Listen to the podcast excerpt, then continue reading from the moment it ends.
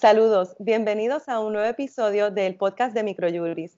Mi nombre es Amberly Velesberg y me encuentro hoy acompañada de la jueza presidenta del Tribunal Supremo de Puerto Rico, la licenciada y jueza Maite Oronos Rodríguez. Saludos, jueza presidenta. Muchos, saludos y muchas gracias por la oportunidad. Claro que sí, nos encontramos en un momento, ¿verdad? Bien eh, sui generis, único eh, de la pandemia por el virus y todas las instituciones se han visto impactadas y han tenido que tomar diferentes medidas eh, para evitar el riesgo de contagio y los tribunales han, sido también una de estas instituciones. Eh, estamos en un estado de excepción donde la movilidad está limitada de los ciudadanos eh, y la actividad comercial está detenida.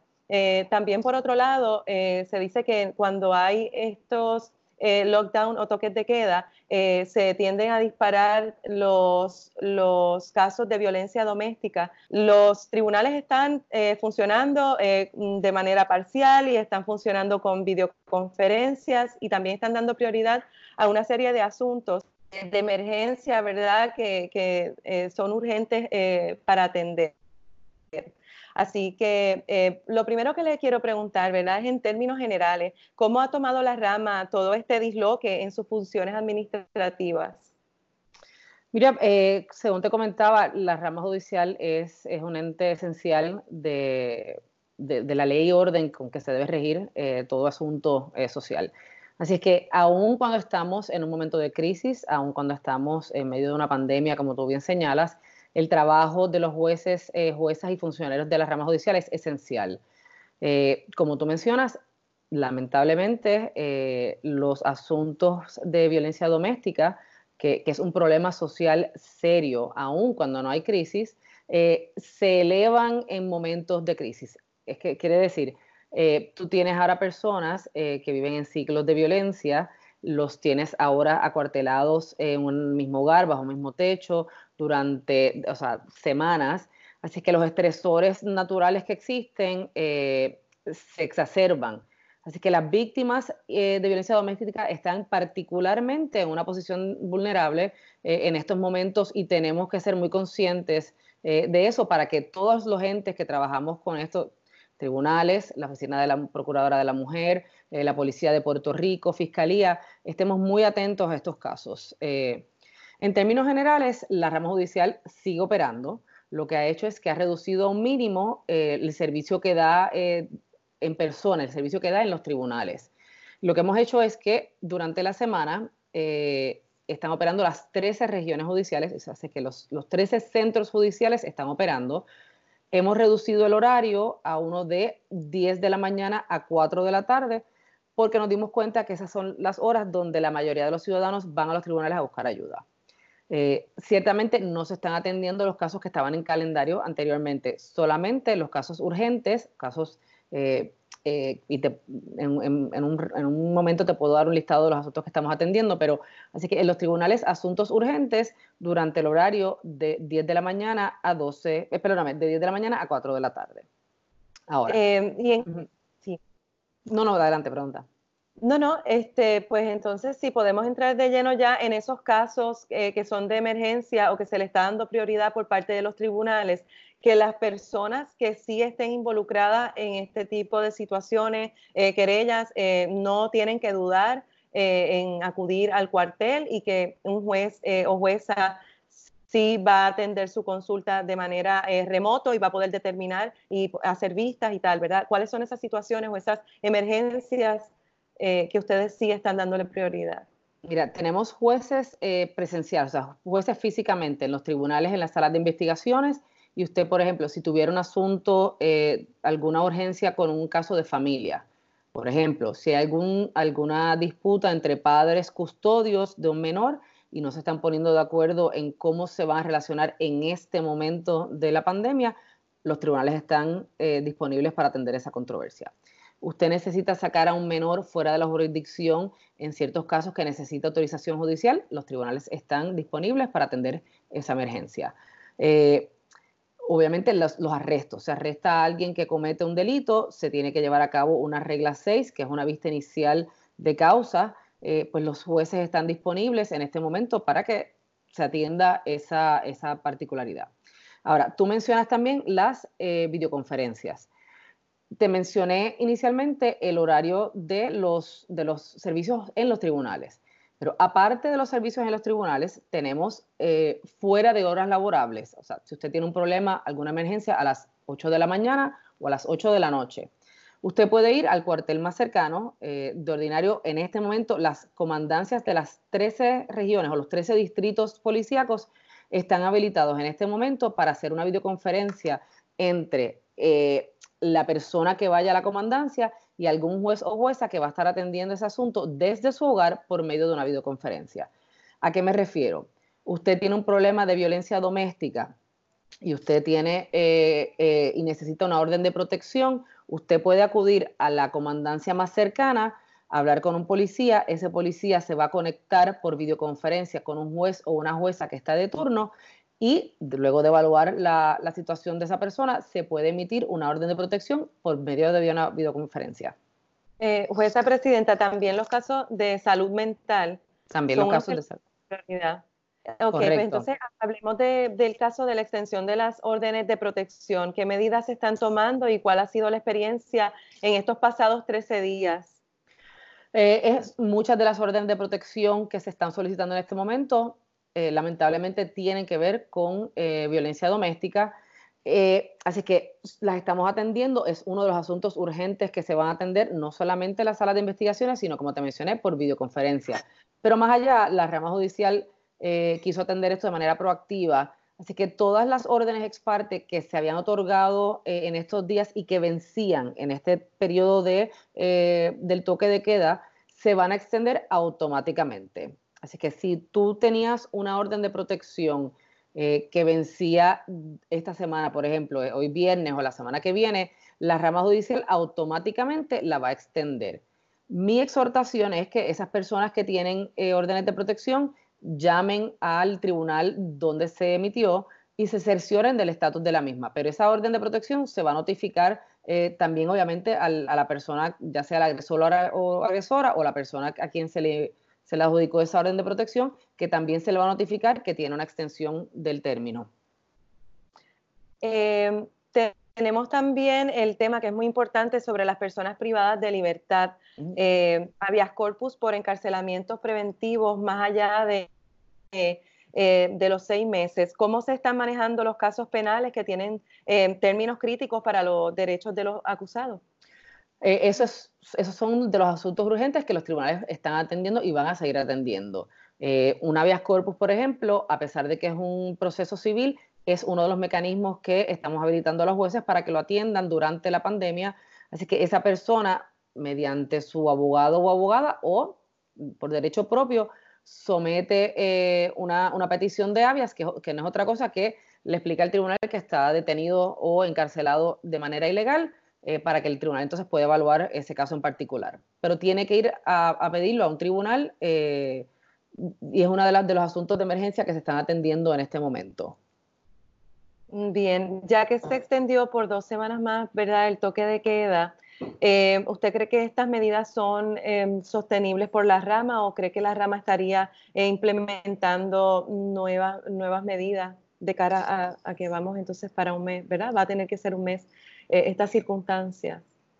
No, sin duda la rama judicial tiene la, o sea, está preparado para, o preparada para, para la extensión que decretó la gobernadora. Eh, siempre hay cambios de acuerdo, obviamente, a las necesidades de la población, a lo que estamos viendo en los tribunales. Eh, así que si reducimos los horarios, no es porque no podamos dar los servicios, sino porque nos estamos dando cuenta que los ciudadanos están yendo más a las comandancias o están pidiendo los servicios de otra manera. Así que queremos ser justos con nuestros empleados y nuestras empleadas y los jueces y juezas exponer lo menos posible a los empleados, funcionarios y al público que nos visita, eh, pero la rama judicial está preparada y hábil para, para funcionar las dos semanas adicionales que se ha impuesto el toque de queda. Eh, el toque de queda, como dijimos al principio, pues impone unas limitaciones en movilidad, eh, cierre de comercio, horarios especiales y ahora entonces se extiende pues por dos semanas más. Eh, ¿Qué reclamos si algunos ha recibido la rama para eh, flexibilizar o hacer más restrictivo, ¿verdad? Este toque de queda o si hay casos ya presentados ante tribunales de instancia, apelaciones, supremos. No tengo conocimiento de que se haya presentado algún, algún recurso sobre la naturaleza de la eh, orden ejecutiva eh, que emitió la gobernadora, ni la primera ni la que, ni la que emitió ayer. Así que no, no he recibido, eh, nosotros ciertamente en el Tribunal Supremo no hemos recibido ningún recurso, no tengo conocimiento de que el Tribunal de Primera Instancia haya recibido alguno tampoco. Ok. Em, estábamos hablando fuera del aire, ¿verdad? Porque hay unos procedimientos que están encontrando eh, algunos escollos con esto del aislamiento social eh, y pueden ser esos casos eh, que se tienen que presentar o otorgar escrituras públicas ante notario. acabamos de grabar un podcast anterior a esta entrevista sobre el testamento hológrafo. ¿Verdad? Porque eh, esto es un mecanismo por el cual los ciudadanos pueden hacer su propio testamento y lo pueden hacer este, eh, de puño y letra y podría ser pues perfectamente válido para expresar su, voluntad, ¿verdad? Más allá de, su muerte. Eh, el uso de las nuevas tecnologías, quizás como videos, textos, emails, Sabemos que, estamos todos tratando de utilizar estos medios para poder hacer eh, los efectivos, los procesos, ¿verdad? Los procedimientos. Eh, sabemos también que esto es cosa de, la legislatura, ¿verdad? Pero, eh, ¿qué nos puede decir acerca de procedimientos como, los testamentos para que se pueda hacer durante este tiempo de aislamiento social? Mira, eh, yo he sido sumamente enfática en que la tecnología es realmente eh, el, futuro, el presente, más allá del futuro. Es lo que nos va a ayudar a movernos a tener una rama judicial mucho más accesible, mucho más eficiente eh, y que le brinde mucho más acceso mm, al mayor número posible de la población. Con el tema de, de los notarios, curiosamente, posiblemente entre hoy y mañana salga una notificación de una resolución que que va a emitir el Tribunal Supremo, porque es importante que los notarios y las notarias sepan que sí hay algunos, algunos eh, asuntos que ellos, como parte de la emergencia, van a poder otorgar, algunos documentos, algunos instrumentos públicos. Eh, tú mencionas el testamento. Eh, la persona, cualquier persona puede otorgar un testamento hológrafo, que no es otra cosa que un testamento a puño y letra, pero existen otros tipos de testamento que tienen que ser avalados y eh, seguir las formalidades con un, notario. Así es que, eh, y existen, por ejemplo, declaraciones juradas que se tienen que, presentar en los tribunales por distintas razones. Eh, así que hay instrumentos públicos que son esenciales en estos momentos de pandemia y queremos aclararle a los notarios y a las notarias que esos documentos y esos instrumentos públicos sí se pueden otorgar aún en este momento de, de toque de queda, como tú mencionas. Así que voy a, voy a intentar de que se, se, certifique hoy, si no mañana más tardar, porque sé que los notarios tienen eh, necesidad de saber qué instrumentos pueden otorgar. Claro, igual que exhortamos a la ciudadanía a ser muy cautelosos, de la misma forma tenemos que decirle a los notarios y a las notarias, por favor, que mantengan eh, en este momento pues la, la, distancia adecuada con otras personas, eh, que sigan las, las, normas básicas de higiene, de lavado de manos y de las la superficies donde se van a otorgar esos instrumentos, pero hay personas que realmente tienen que otorgar eh, instrumentos públicos aún en estas semanas y esos, esos documentos sí van a poderse trabajar por los notarios y las notarias. Pero siempre entonces va a tener que ser eh, presencial, aunque tomando las medidas, ¿verdad?, de, los seis pies de distancia, pero no se contempla poder autorizar eh, una videoconferencia entre cliente abogado, cliente notario para este tipo de procedimientos por el momento. El notario va a poder agilizar parte del trabajo por videoconferencia, por ejemplo, eh, eh, convalidar o verificar los datos de esa persona, pero el acto en sí tiene que ser presencial. En este momento todavía no hemos eh, validado los instrumentos, o sea, otorgar instrumentos públicos por videoconferencia, así que por el momento tienen que ser presenciales. Ok, y si fueran a tomar esa determinación, le correspondería al Pleno del Tribunal Supremo. Correcto.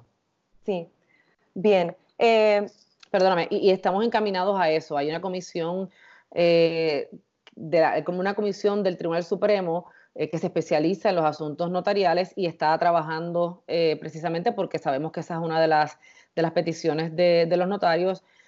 hay un informe que se presentó y en estos días teníamos una reunión con el Pleno precisamente para discutirlo, pero en eso llegó el toque de queda, así que no se ha adelantado ese trabajo, pero yo entiendo que próximamente estaremos tomando determinaciones en ese aspecto también.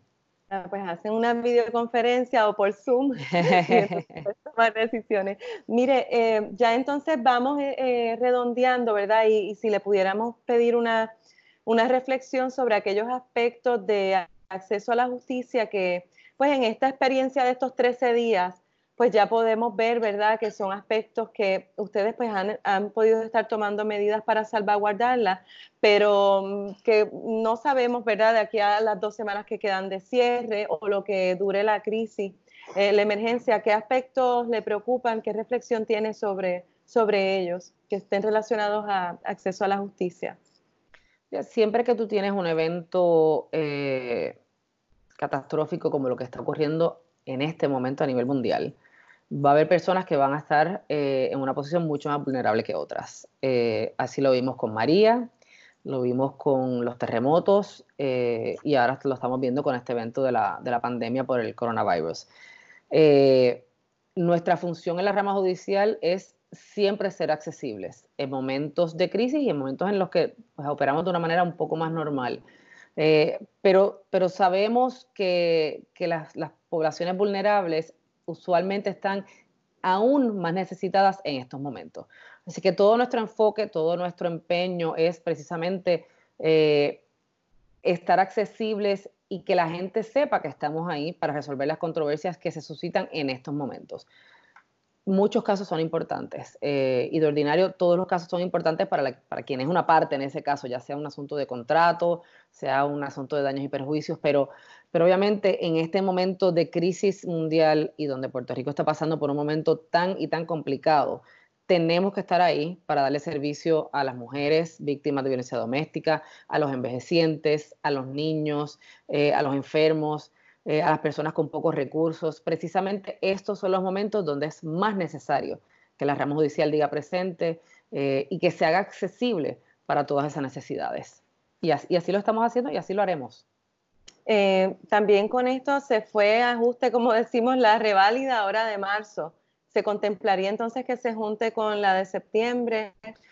Eh, alguna estamos, estamos realmente eh, un poco evaluando el panorama. Yo conozco y fui estudiante de Derecho, así que sé lo ansioso y lo ansiosa que uno está esperando ese examen. así que si pudiéramos darlo antes, se va a dar antes.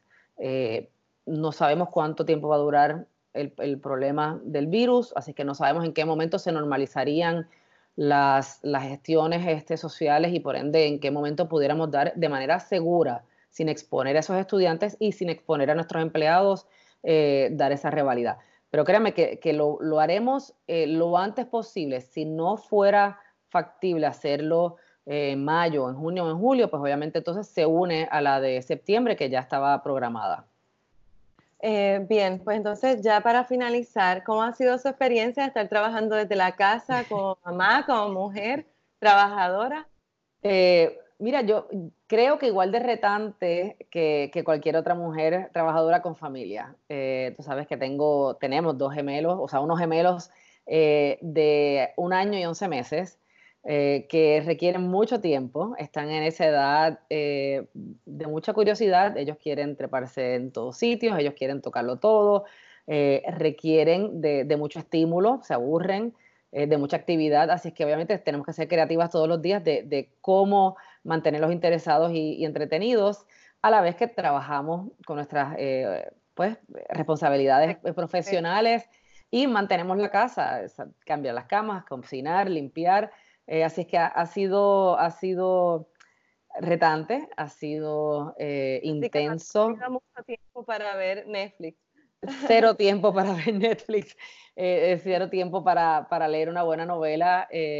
sin embargo, es un, es un tiempo bien importante de compartir con ellos, con, con Mari y con Boros. Así es que de ordinario estamos en el trabajo en estas horas, así es que ha sido pues en cierta, en cierta medida una bendición estar tanto tiempo con ellos y y nada, estar ahí para, cada momento, pero, pero obviamente intenso, como, como todo, todo puertorriqueño puertorriqueña que está ahora mismo en su casa, que sabemos que es muy retante. Eh, pues muchas gracias entonces por su tiempo, jueza presidenta, le damos las gracias.